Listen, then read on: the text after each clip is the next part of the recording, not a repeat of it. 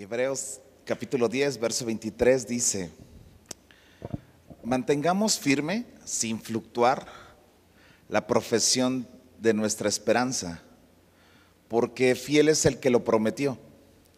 Considerémonos unos a otros para estimularnos al amor y a las buenas obras, no dejando de congregarnos como algunos tienen por costumbre, sino exhortándonos y tanto más cuando ves que aquel día se acerca. Eh, creemos que el apóstol Pablo, una de las cosas que él habló y, dijo con respecto a, de los últimos días, hablando de que aquel día se acerca, él se está refiriendo totalmente a los últimos días, el día final, el momento en donde algo va a suceder, algo va a pasar, algo va a acontecer. y el apóstol Pablo está diciendo, amados, tengamos cuidado vamos a, provocarnos entre nosotros. Y es como si Él lo dijera así como, amados, vamos a, estimularnos al amor, a las buenas obras. Y dice, no dejando de congregarnos, ¿sí? Podrías mirar a la persona que está junto a ti y decirle de lejos, nada con los ojos así, no dejando de congregarnos, ahí te hablan. Ok, yo sé que todos traemos cubrebocas, no se oye muy bien, pero, pero exprésale un poquito más, así como cuando te enojas que estás trapeando y pasa alguien y, tú te enojas. Me encanta pensar que todos nosotros hemos aprendido protocolos. A raíz del COVID hemos aprendido los protocolos propios de traer cubrebocas, de llegar a un lugar y que te chequen la temperatura, de Incluso hasta, no sé si se acuerdan cuando comenzó todo que decían, no, no, si te checan la temperatura con la pistola, te van a borrar la, memoria. No sé si se acuerdan, y, hasta había un montón de memes que decían así de, que, de que sí, bórrame este recuerdo que tengo de esta persona. Y, pero se empezó a volver tan común y cotidiano los protocolos y tan buenos los protocolos de, de pararte en el tapete sanitizante siempre le digo satanizante, pero es sanitizante, y que te chequen la temperatura, que te den gel antibacterial, que te... Y, cosas que, empezamos a hacer, a lo mejor al principio de la pandemia no traíamos el cubrebocas y no nos dejaban entrar a un, a un establecimiento y nos enojábamos, ahorita pues ya aprendimos que necesitamos traer un cubrebocas. Y todos este tipo de protocolos es fácil aprenderlos, ¿sí? Porque los empezamos a practicar. Pero hay un protocolo donde dice el apóstol Pablo, tengan cuidado, no dejen de congregarse porque vienen días, vienen días donde algo va a suceder, vienen días finales y dice, estimulémonos, exhortémonos, animémonos a no dejar de congregarnos. ¿Por qué? Porque no solamente se trata de que nos congreguemos tú y yo, se trata de que tú y yo aprendamos a estar delante de Dios y aprendamos a crecer, porque si no, nuestras vidas van a ser fluctuantes. Y dice, estimulémonos a las buenas obras, estimulémonos al amor, porque en los días finales una de las cosas que se va a perder es el amor. ¿Me ayudas a orar? Padre, en el nombre de Jesús, yo te pido, Dios, que tu Espíritu Santo descienda, Señor, que tu Espíritu Santo venga que tu Espíritu Santo nos hable, nos cambie, nos transforme, nos bendiga. Espíritu Santo de Dios, ayúdanos, por favor. Ayúdanos, Señor Jesús, ayúdanos. Que podamos entender lo que no habíamos podido entender. Que podamos hacer, Señor, lo que no habíamos podido hacer. Padre, si tu Espíritu Santo no viene y no nos guía, Señor, no vamos a poder entender qué tiempos estamos viviendo. Ruego, Señor, tu gracia, tu unción, tu favor, tu sabiduría, Señor, que la puedas derramar sobre mí, Señor, y que pueda yo hablar lo que tú quieres que hable. En el nombre de Jesús. Amén. Ok.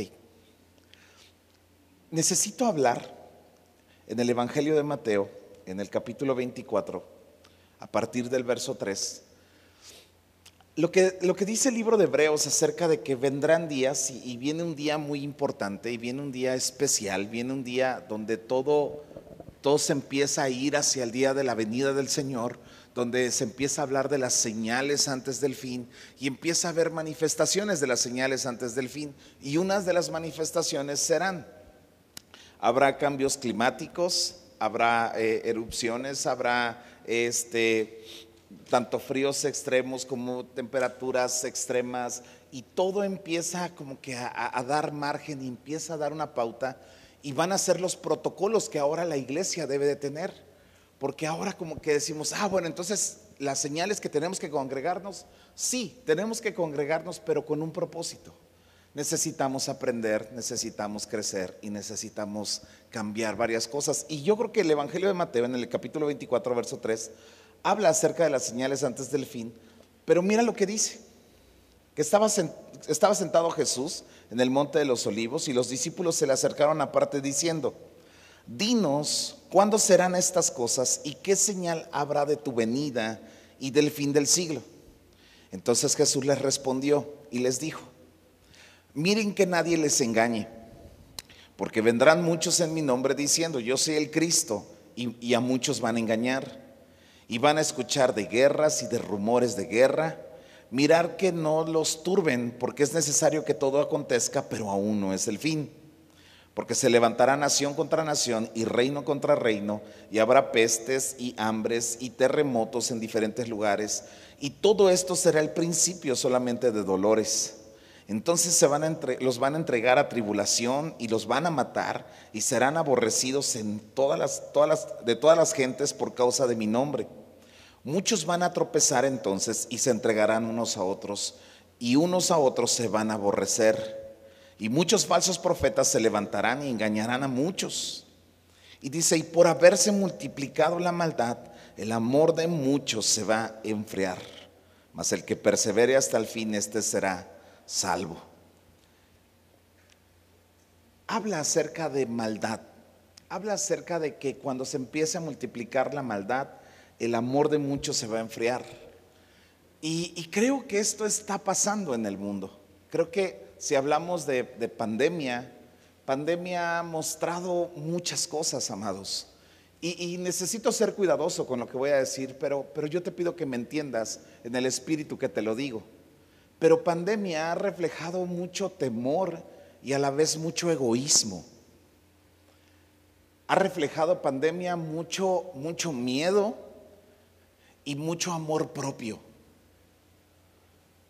Y es como si se estuviera enfriando el mundo entero de eh, un egoísmo y de, decir, personas que yo me he enterado que sus padres se enferman de COVID y se alejan y no quieren tener contacto porque se vayan a contagiar y dejan a los padres solos. O padres dejan a los hijos solos. Y, tú, tú, dices, o sea, no te estoy hablando de familiares o de conocidos, que creo que deberíamos dar un paso mucho más allá. Yo hace poco me enteré de, de un hermano de aquí de la iglesia que un amigo, él, él iba a cuidar a su amigo que tenía COVID y llegaba y se ponía máscara, cubrebocas, guantes y todo y se protegía lo más que podía, lo cuidaba, estaba con él, llegaba, se bañaba, se desinfectaba y, así lo estuvo cuidando por mucho tiempo y porque nadie de su familia, absolutamente nadie, ni sus padres ni sus hermanos los querían cuidar. Y él dijo, yo sí lo voy a cuidar a mí no me da temor. Y no es tanto por temor, sino que yo necesito hacerlo porque amo a esta persona. Pandemia ha mostrado y ha arrojado las mayores crisis de egoísmo, de miedo, de temores hacia personas. Pero es prácticamente una de las señales que pasarán que por haberse multiplicado la maldad, el amor de muchos se enfriaría. Ahora, pandemia o últimos tiempos o lo que estamos viviendo, yo no digo que sean los últimos tiempos, nadie tiene las fechas, nadie sabe cuándo, pero sí hay unos protocolos que empiezan a suceder. Hace tiempo yo escuchaba una, una, una relación con respecto a la iglesia y se dice que el 70% de una iglesia no lee ni ora. Algunos otros más osados dicen que el 90% de las iglesias no leen ni oran, solamente asisten los domingos cuando nosotros pertenecíamos a la iglesia tradicional o alguna otra iglesia, eh, regularmente lo hacíamos solamente porque era una costumbre decir que pertenecía yo a alguna religión o, pertenecía yo a, algo, a alguien, a algo, pero no practicaba esa. Y desgraciadamente, iglesia en este tiempo, pertenecer al cuerpo de Cristo, a veces solamente se quiere referir a, solamente asistir. Y creo, yo a veces me niego y yo digo, ¿cómo, ¿cómo voy a establecer un criterio en mi vida o cómo se van a establecer principios en mi vida si solamente yo asisto, vengo y, saco mi conclusión de lo que es cristianismo, saco mi conclusión de lo que es este, ser buena persona, saco mi conclusión de hacer o decir cosas? Pero realmente cristianismo es aprender sus mandamientos y aprender lo que Él quiere hablar a mi vida, lo que Él quiere transformar a mi vida y los principios que ahora se van a establecer. Una de las señales de, los últimos tiempos será de que habrá hombres que dejarán de amar. Y cuando el hombre deja de amar, ha sido, hay una, hay una interpretación de esta porción de la escritura que dice, ha sido vencido en su ánimo. Porque ¿cómo es posible que alguien comenzó amando y después dejó de amar? Muchos dicen, entonces nunca amó. Pero la realidad es de que bíblicamente dice, el amor de muchos se va a enfriar. Y es como si fueran amores fríos, ¿sí? ¿Ven que hubo una película que se llamaba Amores Perros? Ahora van a sacar una, una película que se va a llamar Amores Fríos. Ya no va a ser con perros, va a ser con pingüinos. Pero ahora lo que sí va a suceder es de que ya no nos importa, solamente nos importa salvar nuestro pellejo. Pero yo creo que Dios quiere que nosotros aprendamos a amar para no dejarnos vencer. Se dice bíblicamente que cuando tú dejas de amar o cuando tú no puedes amar, acabas de entrar en una maldición. Porque lo que antes amabas, ahora lo dejas de amar. Y uno de los mensajes a la iglesia es, vuelve a tu primer amor y recuerda de dónde vienes. Todo se basa en el amor. Es un principio, es un punto importante que no debemos dejar de vencernos. Pero bueno, quiero poner pausa. Hace mucho tiempo, estoy hablando de cuando tenía yo 20 años, eh, andaba yo en una moto. Andaba yo en moto y me acuerdo que cuando se me cerraban mucho los coches y cuando había coches que, tenía yo problemas con los coches, y todos los que hemos andado en motocicleta o todos los que nos gusta andar en motocicleta, eh, sabemos que siempre es un problema con los coches. Los coches dicen que los motociclistas somos los que nos metemos y nosotros decimos que son los coches, ¿ok? Alguien que maneja coche, ¿se le ha metido una moto? ¿Sí? Que Dios los perdone, ¿verdad? Los que manejan moto. Sí, tú, alguien que maneje motos, se le cierran horrible los camiones y los carros. Sí, sí, también que Dios los perdone. Debemos de perdonar porque son unos malos todos ellos, ¿ok? Un hombre me dio un consejo hace muchos años, porque yo estaba muy enojado porque un, un carro se me metió. Entonces yo estaba echando chinampines, yo no era cristiano, yo estaba echando chinampines yo estaba bien enojado y me dice, pero ¿por qué te enojas? Le dije, pues es que siempre se me meten los carros y que quién sabe qué. Y yo alegué y alegué. Y me dice, pues qué tonto eres, en pocas palabras. Y ya yo me le quedé, otro, ¿no? Le digo, ¿por qué? Y me dice, ¿cuántos años más vas a manejar en moto? Le digo, pues yo creo que muchos años más. Dice, entonces tienes que decidir no enojarte con alguien que ni conoces. Y pensándolo bien, enojarse con alguien que uno ni conoce, pues sí es una tontería, yo sí lo considero, creo que una tontería. Y, toda esta predicación nace porque llevo como dos semanas, a lo mejor un poco más, que venía yo manejando y me iba yo a cambiar de, carril y hice como que la finta, pero vi por el retrovisor y venía un carro lejos. Y, y me pitó entonces ya me regresé, o sea, a veces sí manejo como las señoras, ¿no? Que van manejando y se cruzan, ¡pin! y se regresan. Entonces me pitó y me, o sea, me regreso y se me empareja. Y se me empareja y pues yo volteo y me dijo bien feo de mi mamá, pero horrible de mi mamá. Yo dije, la conoció porque me habla muy familiar. Y, y ya, pues yo nada, lo escuché y me volteé. Seguí, al otro semáforo me vuelve a alcanzar y me vuelve a decir más cosas. Y yo así, ¿qué, onda con él? Al otro día me pasó de nuevo, al otro día van a decir, oiga pastor, pues qué feo maneja, a lo mejor. Pero yo le decía a mi esposa, siento al mundo como que muy alebrestado, como que muy enojado, como que todo el mundo echando bronca, como que todo el mundo peleando. Eh, también hace unos días uno de una moto se me cerró y, este, y, y me empezó a gritar de cosas, pero ese sí me gritó bien feo, hermanos, pero bien feo. Y ya nada más le dije, Dios te bendiga, que te vaya bien. Pero cuando estaba todo esto pasando, yo digo, ¿por qué el mundo está así? ¿Por qué el mundo está tan alterado?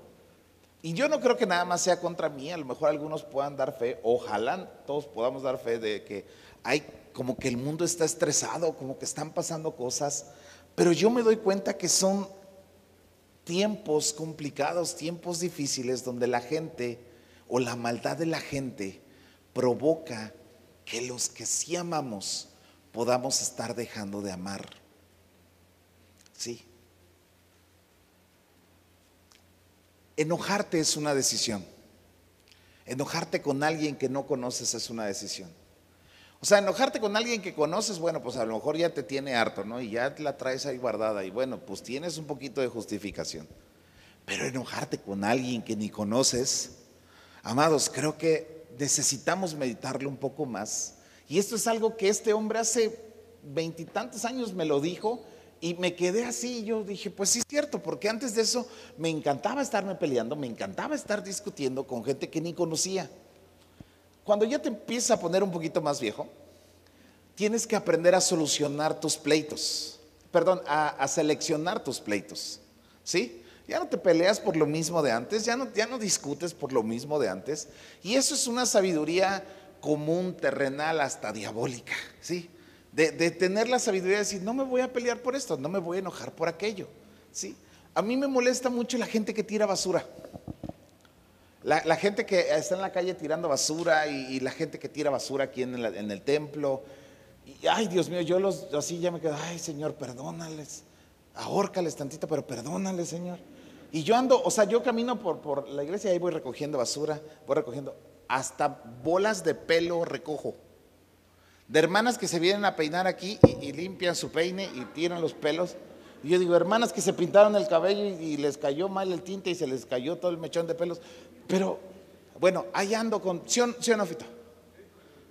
De veras, luego él me dice, dámelo, paz. No, no, no, no, y ahí me lo guardo en la bolsa. Mechones de pelos, mechones, así, bolitas de pelos. De que le quitan al cepillo. Hermanos, por favor. El otro día no encontramos aquí en el altar uñas cortadas. No estoy mintiendo. Pero son cosas que yo digo, qué bárbara la gente. Pero llega un momento donde dices, yo tengo que aprender a seleccionar mis pleitos. Porque no me puedo estar peleando con toda la gente que tire sus pelos, que tire sus uñas y que tire basura. Se me hace incongruente enojarme con alguien que se me cierre en el camino y que, que le ofenda y que pierda yo a Dios y que ¿sí? Porque vienen momentos difíciles, vienen momentos complicados. Ahora, estamos viviendo yo creo que el tiempo de los tiempos más difíciles como iglesia. Y a mí ha habido personas que me han dicho, pero pastor, ya no viene, ya no viene tal persona, pero ya no viene tal gente. Ok, ¿qué decisión vas a tomar tú? ¿Cuál va a ser tu convicción? ¿Cuál va a ser el principio en el que tú vas a vivir? ¿Cuál es el principio en el que tú vas a amar a Dios? ¿Cuál es la convicción? ¿Cuál es la fe que tú tienes en tu corazón? Sí.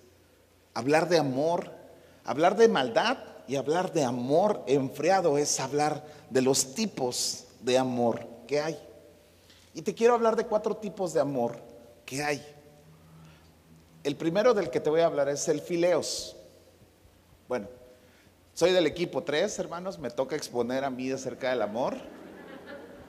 A mí me tocó hablar del amor fileos. El amor fileos tiene que ver con las emociones, con la amistad, tiene que ver con el alma, tiene que ver con, con, lo que es mi afinidad, incluso con lo que a mí me gusta. Si a mí me gusta el, fútbol, pues voy a amar el fútbol. Si a mí me gusta tal cosa, la, voy a amar. Pero regularmente tiene que hablar, el, el fileos tiene, tiene que ver mucho con la amistad, con lo que es empático a ti, con lo que te gusta a ti. El amor eros habla de la sexualidad, habla de la pasión, habla de las sensaciones, ¿sí? El otro habla de las, de las, eh, el fileos habla de las emociones, este habla de las sensaciones, de las necesidades incluso de nuestro cuerpo y, y es algo que se da. Hay otro amor que se llama el amor estorge, que es el amor que se da entre las familias, padres e hijos, hermanos, eh, todo lo que tiene que ver con tu familia. Y, es, se le considera el, amor estorge como un, un amor que favorece a, por naturaleza tú vas a favorecer a tu familia. Tú vas a amar a tu familia y le vas a dar la razón y le vas a dar tu favoritismo, ¿sí? Y esto es algo natural, tanto el fileo, celeros y el estorge es algo que nadie te enseña, es algo que a ti te nace, ¿sí?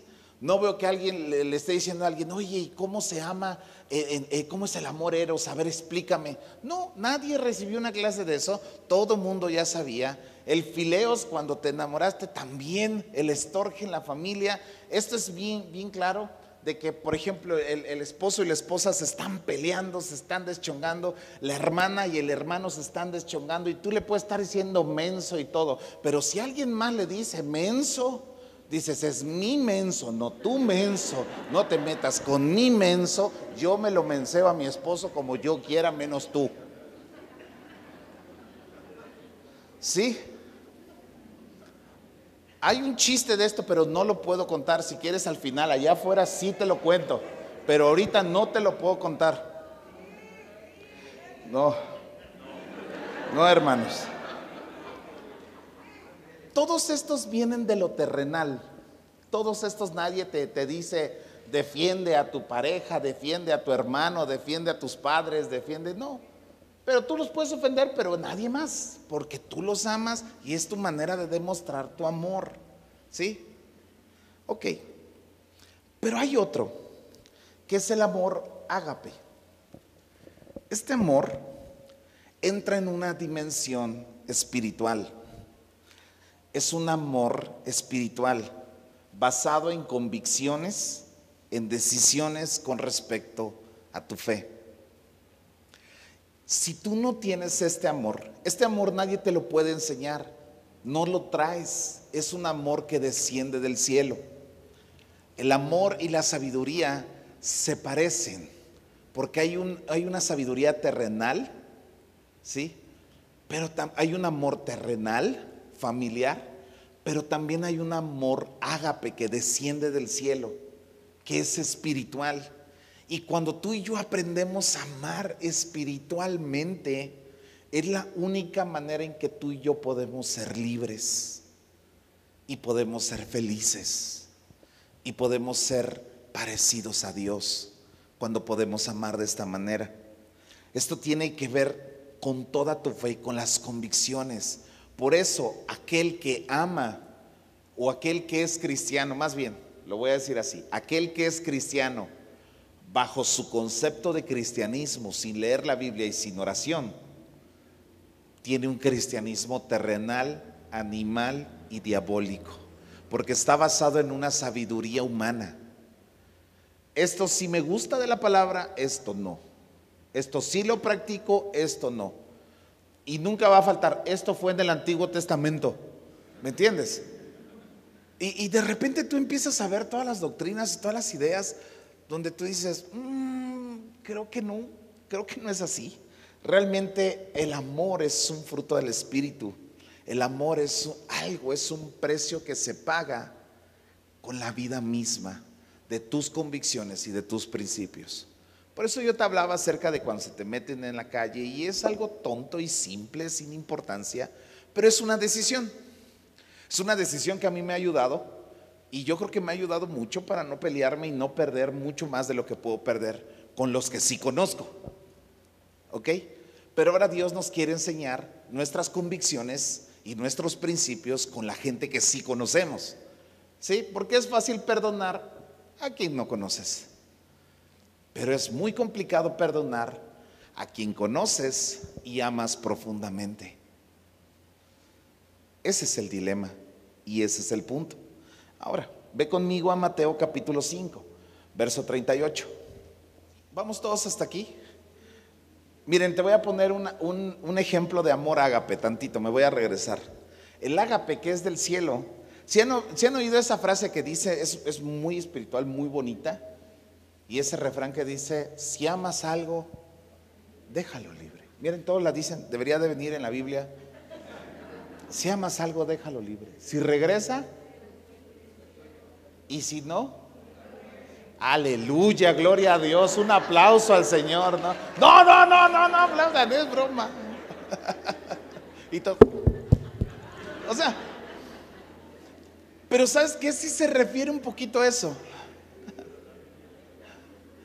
Porque papás que aman con un amor ágape pueden dejar que sus hijos vuelen y emprendan su vida sin quererlos retener.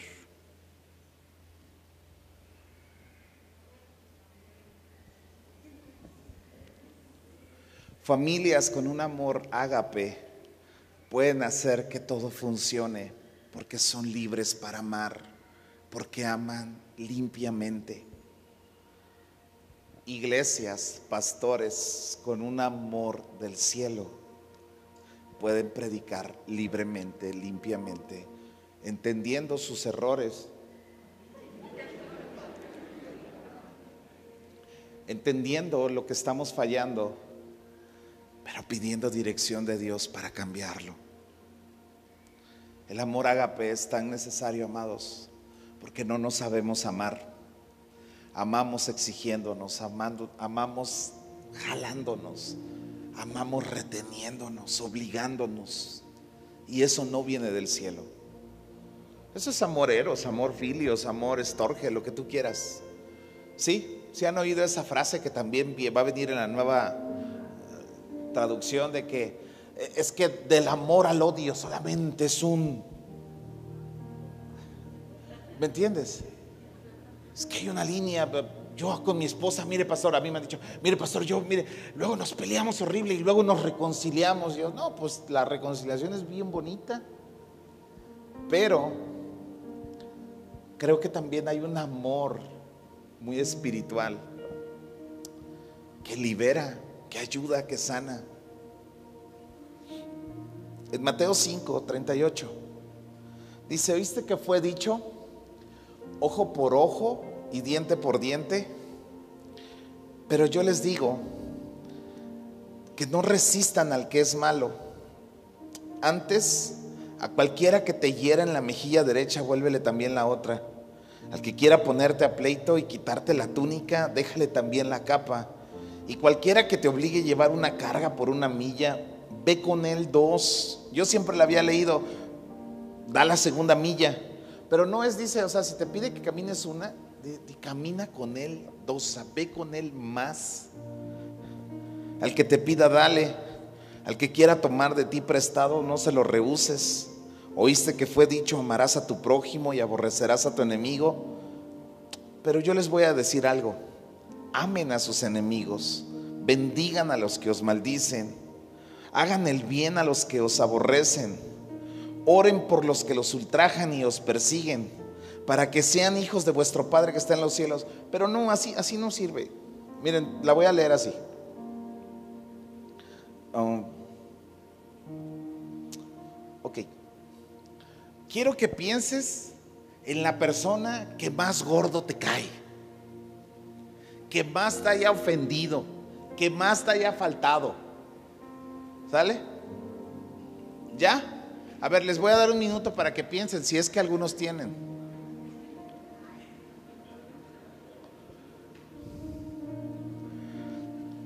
Dice, no lo resistas.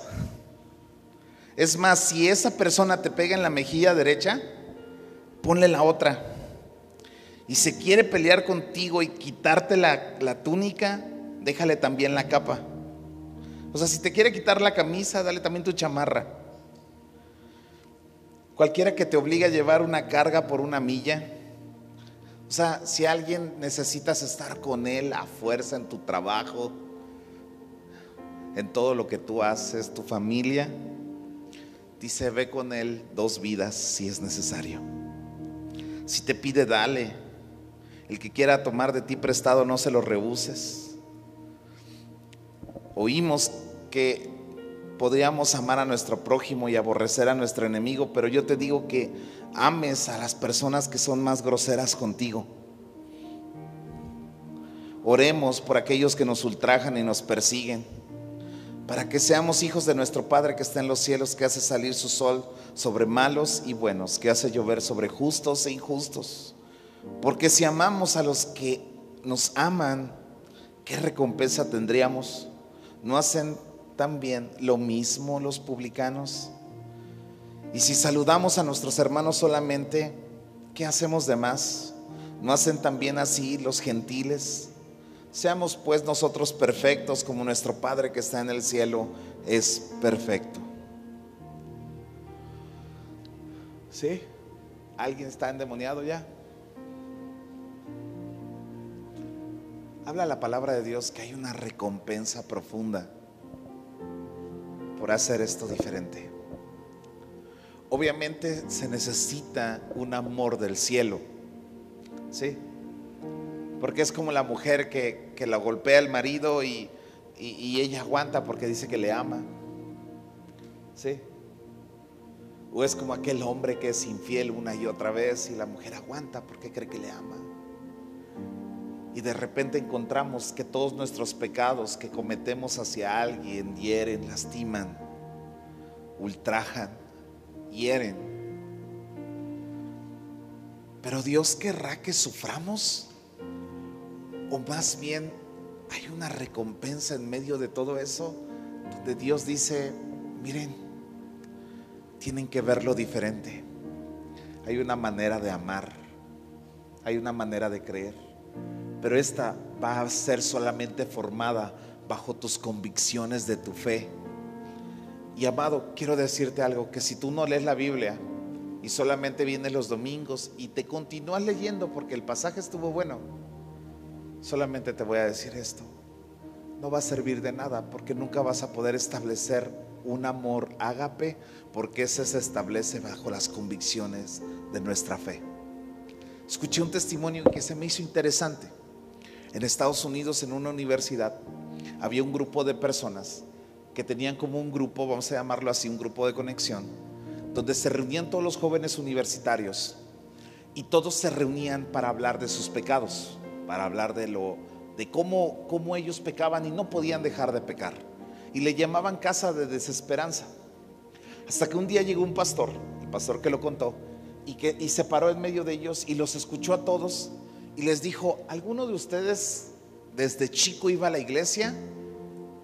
Y, la mayoría de ellos levantaron la mano y dijeron, sí, nosotros íbamos a una iglesia. Y les hizo otra pregunta, les dice, ok, y, en la iglesia donde estaban, el fundamento de la iglesia era la palabra de Dios. Y le dicen, sí, sí era la palabra de Dios. Dice, ah, ok. Dice, y cuenta este pastor y dice, ¿cuánto daño hemos hecho a la iglesia? Porque no hemos enseñado el fundamento del amor el amor como un fundamento, pero el amor de Dios que viene a nuestra vida.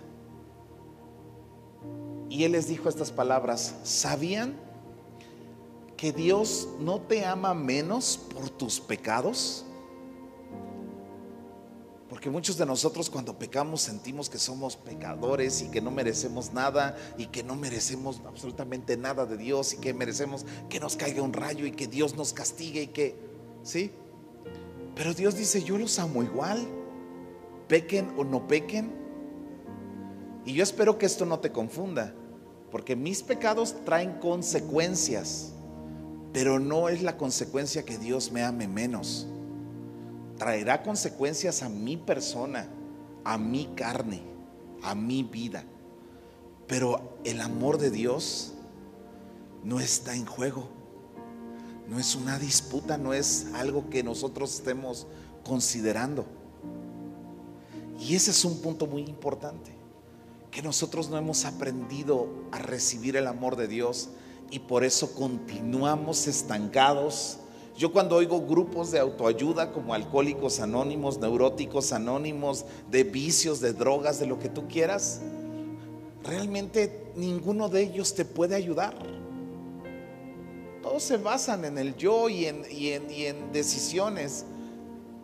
Pero el único que te puede liberar, porque tu problema y mi problema no son ni los vicios ni los pecados que tenemos, la realidad de nuestros problemas es la falta del entendimiento de amor que tenemos de Dios y la falta del entendimiento de amor de nosotros hacia los demás.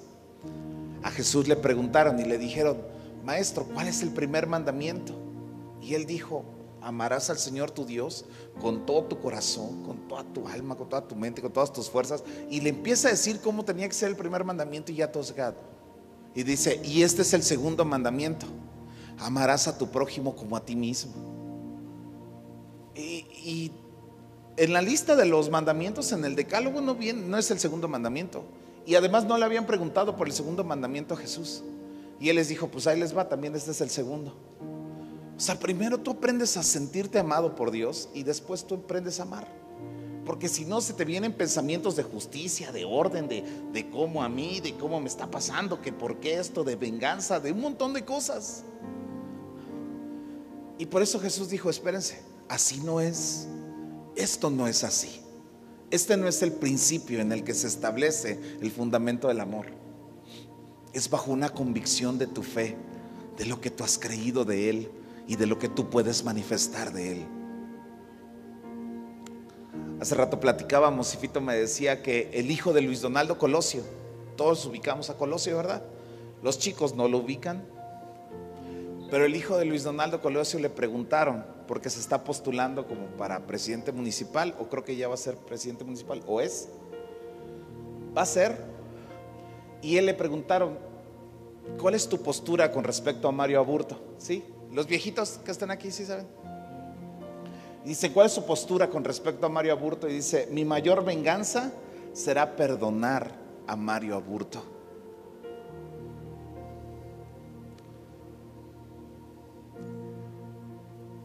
Y tú dices, bien, ¿no? Muy bien. Pero ¿qué es lo que Dios nos está pidiendo a nosotros? ¿Qué es lo que verdaderamente Dios está hablando a nuestras vidas? Creo que esta pandemia ha revelado mucho de nuestro egoísmo. Lo hablo por mí. Pero quiero hablar ahora de lo que el apóstol Pablo habló del amor. Y él dijo estas palabras. Si yo hablase lenguas humanas y angélicas y no tengo amor, la primera carta a los Corintios 13 vengo a ser como un metal o címbalo que retiñe.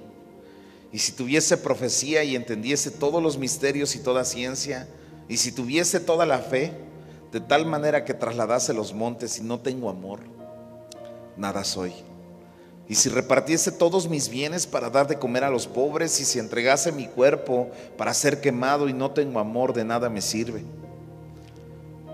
Y él habla esto y dice, el amor es sufrido el amor es benigno, el amor no tiene envidia, el amor no es jactancioso, no se envanece, no hace nada indebido, no busca lo suyo, no se irrita, no guarda rencor, no se goza de la injusticia, más se goza de la verdad. Y dice, todo lo sufre, todo lo cree, todo lo espera, todo lo soporta. Y el amor nunca deja de ser.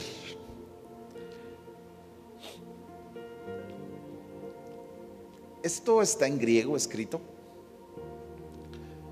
pero en, el, eh, eh, en la manera en que, escriben eh, en el hebreo, nosotros escribimos de izquierda a derecha y, nosotros vamos bajando.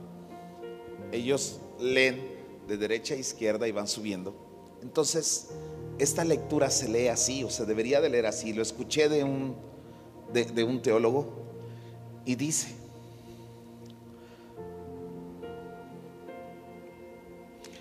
en el verso 8, se debería de leer así. El amor nunca deja de ser. Todo lo sufre, todo lo cree, todo lo espera y todo lo soporta. No se goza de la injusticia, más se goza de la verdad. No hace nada indebido, no busca lo suyo, no se irrita, no guarda rencor. El amor es sufrido, es benigno, el amor no tiene envidia, el amor no es jactancioso y no se envanece. Y si tú lo lees al revés, entiendes que lo principal es de que Él dice, el amor nunca va a dejar de ser. Y dice, porque em, dice el amor, Dice, las profecías se van a acabar y cesarán las lenguas, la ciencia se va a acabar, porque en parte conocemos y en parte profetizamos. Mas cuando venga lo perfecto, entonces lo que es en parte se va a acabar. Cuando yo era niño, dice el apóstol Pablo, yo pensaba como un niño, hablaba como un niño, juzgaba como un niño, mas cuando ya fui hombre dejé lo que era de niño.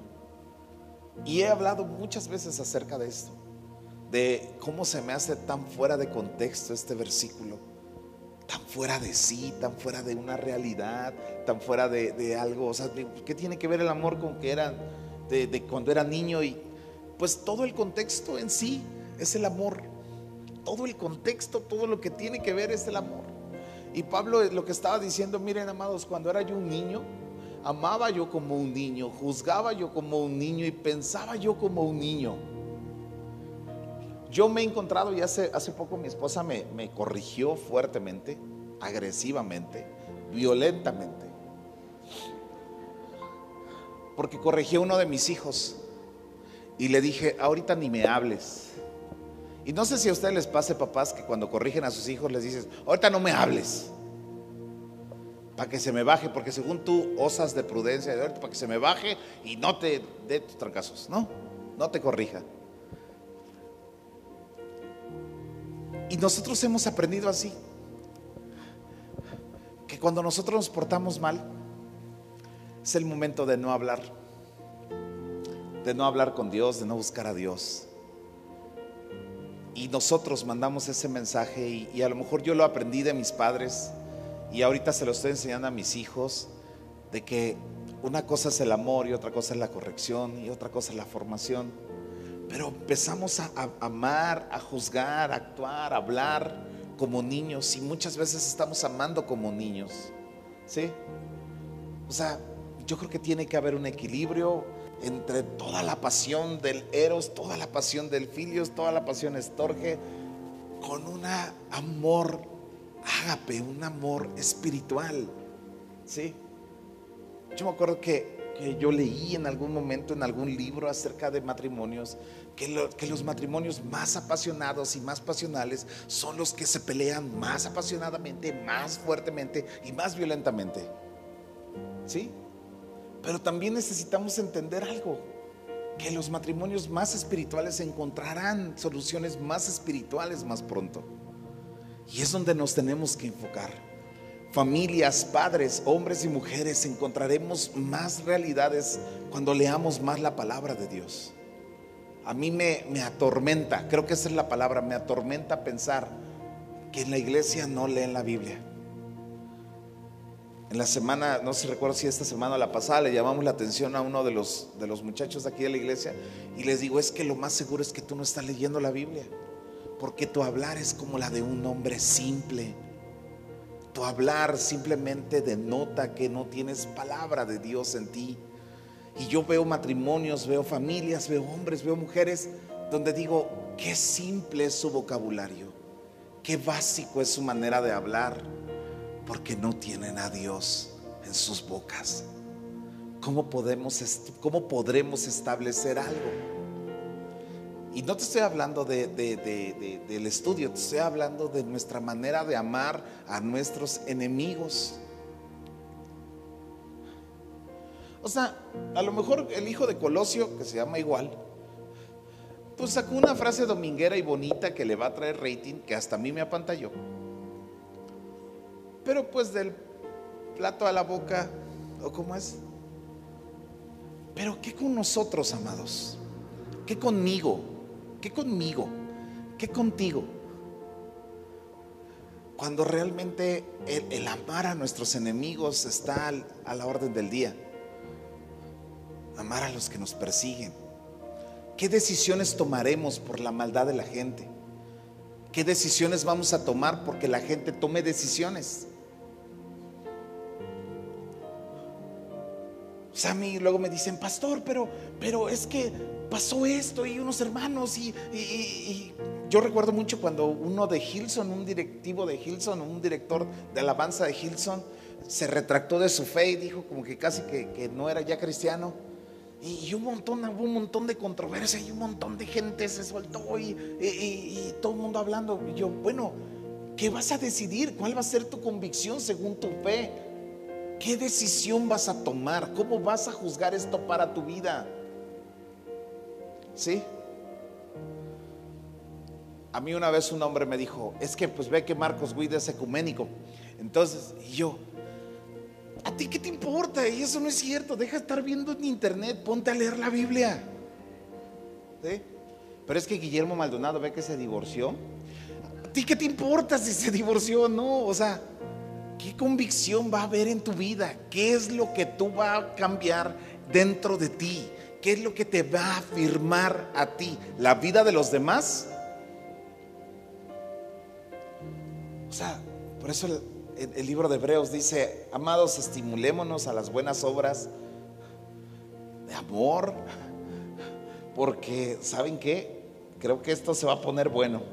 Bueno, no dice así, pero dice, mantengamos firmes sin fluctuar la profesión de nuestra esperanza, porque fiel es el que lo prometió.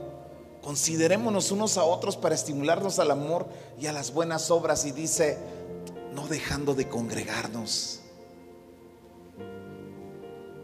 como algunos tienen por costumbre.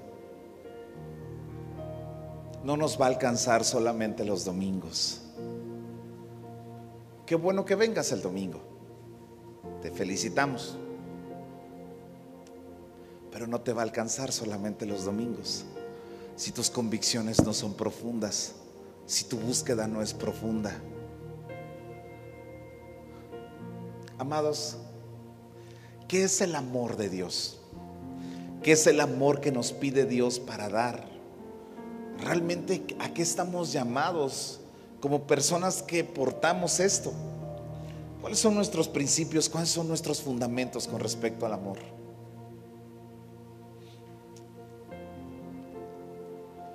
Me llama la atención cómo, cómo el apóstol Pablo dice, estimulémonos al amor. La mañana contaba yo un testimonio. Hace como nueve años, a lo mejor diez, eh, yo estaba pasando una crisis, un desierto muy fuerte, donde cada día o cada domingo que yo me paraba a predicar era muy complicado para mí. Y me acuerdo que yo recibí un mensaje de un amigo pastor que se llama Felipe, del puerto de Veracruz. Y me dijo, llevamos más o menos como tres meses, mi esposa y yo, orando por ti. Todos los sábados en la noche, a veces nos pasamos horas orando por ti. No sabemos qué estés pasando, pero queremos decirte que estamos orando por ti, que Dios te ama. Tienes que saberlo. Me acuerdo que me escribió a las nueve de la mañana. Y, y yo me acuerdo que dice, llevamos este tiempo orando por ti, dice, ha sido una batalla muy fuerte. Y yo me acuerdo que en ese tiempo, cada vez que me paraba yo a predicar, yo venía con la decisión de renunciar al pastorado y entregar el pastorado. Y fue para mí así como cuando recibí ese correo, entendí que Dios me amaba. Entendí, entendí que Dios tenía cuidado de mí estaba protegiéndome, estaba cuidándome y había puesto a personas a orar por mí. Y él me escribió esa carta, me escribió una carta muy larga y, externándome mucho amor. Semanas atrás, a lo mejor meses, un, pastor amigo mío eh, me, me llamó y tenía casi siete años que no hablaba yo con él, creo y me dice, y ya recibo su llamada, le digo, hola, ¿cómo estás? Me, le digo, qué gusto me da escucharte. Me dice, a mí también, y ta, ta, ta. Y, y, ya empezamos a platicar. Me dice, bueno, me dice, mira, yo te llamo nada más para decirte esto. Dice, no sé si tenga sentido para ti, no sé si tenga algo especial para ti. Dice, pero, pero bueno, pues te hablo para decírtelo. Dios te ama y no te ha dejado. Y, no sé, para muchos de los que estamos aquí, pero a veces la mayor palabra y la palabra más increíble que podemos recibir, la palabra profética, es cuando Dios te manda a decir con alguien. Te lo hace sentir a ti, pero también te manda a decir con alguien, te amo, te amo, eres importante para mí. ¿Qué nos podrá separar de su amor? Nada. Y cuando tú escuchas esas palabras, es increíble recibirlas en un momento de sequedad, de desierto, cuando tú sabes que Él te ama. me encanta cómo se define el, el versículo más citado de la Biblia y a veces el menos valorado. El de, porque de tal manera amó Dios al mundo. Sin duda fue un amor del cielo, un amor celestial, un amor ágape, que no tenía nada que ver con Él, sino con nosotros. Si tú el día de hoy sales sin sentirte amado por Dios, pues entre todas las cosas fracasó mi mensaje. Pero yo puedo fracasar muchas veces. Pero lo que sí te quiero decir hoy es que Él te va a perseguir y perseguir hasta que tú te sepas amado por Él. Iglesia, yo sé que somos una iglesia amada por Él. Somos familias amadas por Él, escogidas por Él, con un propósito para Él. Respondamos a su amor, tratando a nuestros enemigos como Dios dice, amando a quien no es fácil de amar, soltando bendición sobre los que no es fácil bendecir. Ya terminé. ¿Podría pasar el grupo de alabanza?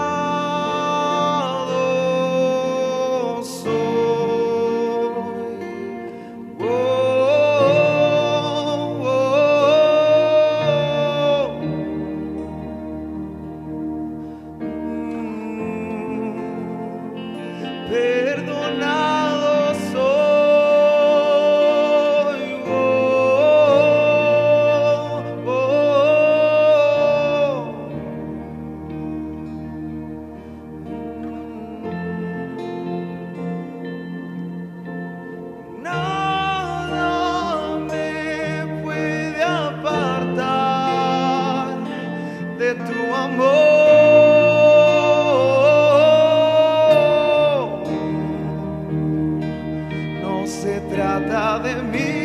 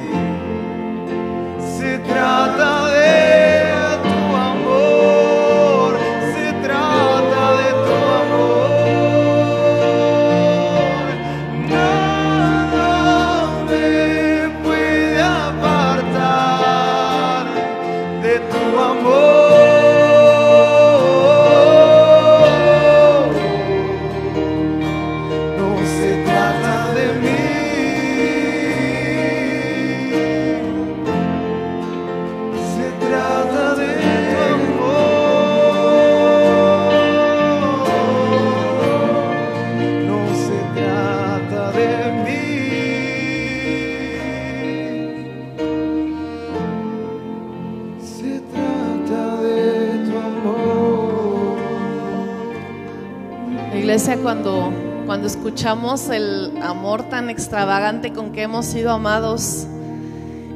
Realmente avergüenza, a mí me avergüenza evaluar mi manera de amar. Y Jesús dijo, yo les voy a dar un nuevo mandamiento, que se amen unos a otros, así como yo los he amado. Y esa es una medida demasiado grande. Antes, en el Antiguo Testamento, la gente se salvaba por, por qué tanto cumplía de la ley. Pero ahora nosotros que hemos creído en Jesús por fe, nosotros simplemente lo único que, Jesús nos dice, ámense, ámense y ámenme, ámenme y ámense, demuestren lo que yo, lo que yo he hecho por ustedes.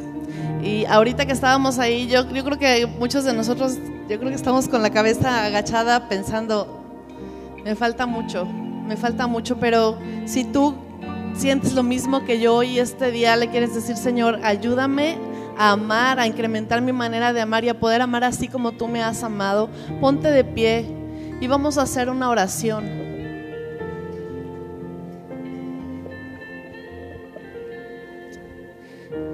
Y Señor, no podemos ocultar nada de ti. Tú sabes todo, tú sabes todo, aún lo que ni siquiera nosotros sabemos. Y Señor, realmente nos avergüenza la manera en cómo nosotros amamos o decimos amar. Pero tú eres amor, tú eres el amor.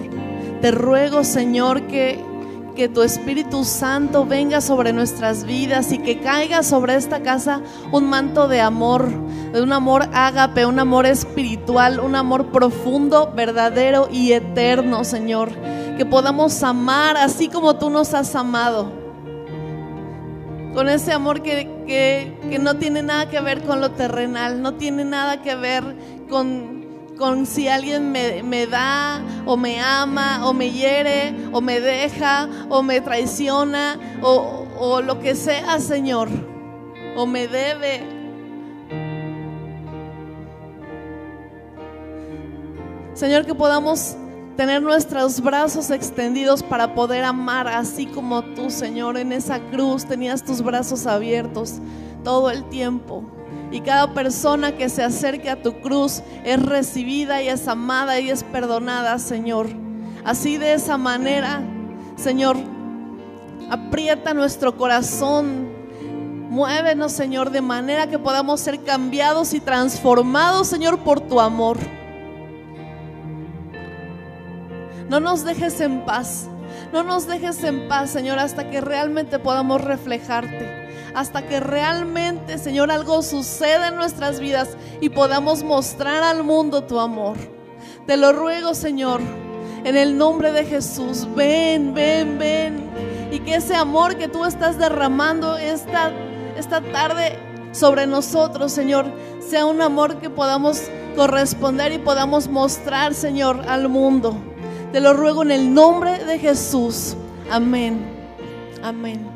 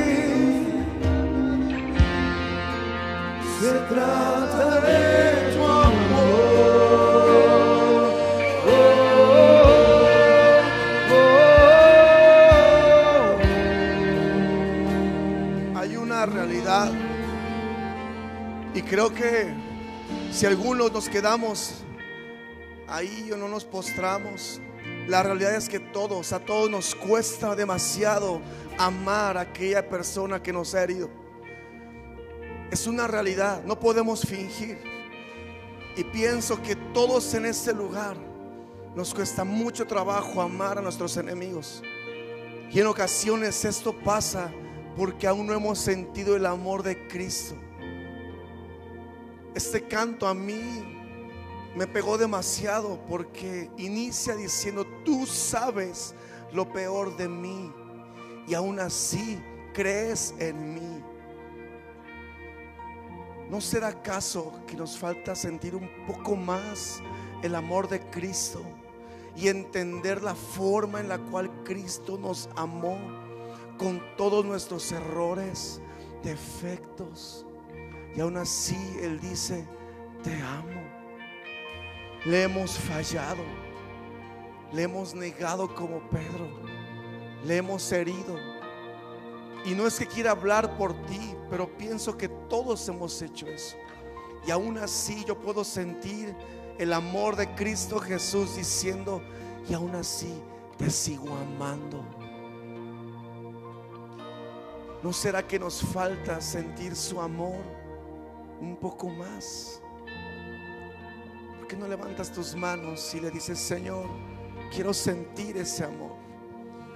Y que se convierta en una oración personal diciéndole, quiero sentir ese amor. Quiero sentir la forma en la cual tú me amaste, que aún yo siendo alguien pecador, tú decidiste mandar a tu hijo para morir por mí. Que a pesar de lo que yo he hecho, tú me sigues amando que a pesar de aquellas cosas que sigo practicando, tú me sigues amando. Señor, derrama tu amor sobre esta casa. Que venga un entendimiento de tu cruz. Que venga un entendimiento de tu sacrificio, de tu amor perfecto. Que venga un entendimiento de ese amor que tienes para con nosotros. Revela tu cruz, Jesús. Revela tu cruz en nuestras vidas. Que pueda entender ese amor, ese amor que tienes para con nosotros. Tu palabra dice que no hay nada que me pueda apartar de ti, de tu amor. Padre, hoy levantamos nuestras manos al cielo.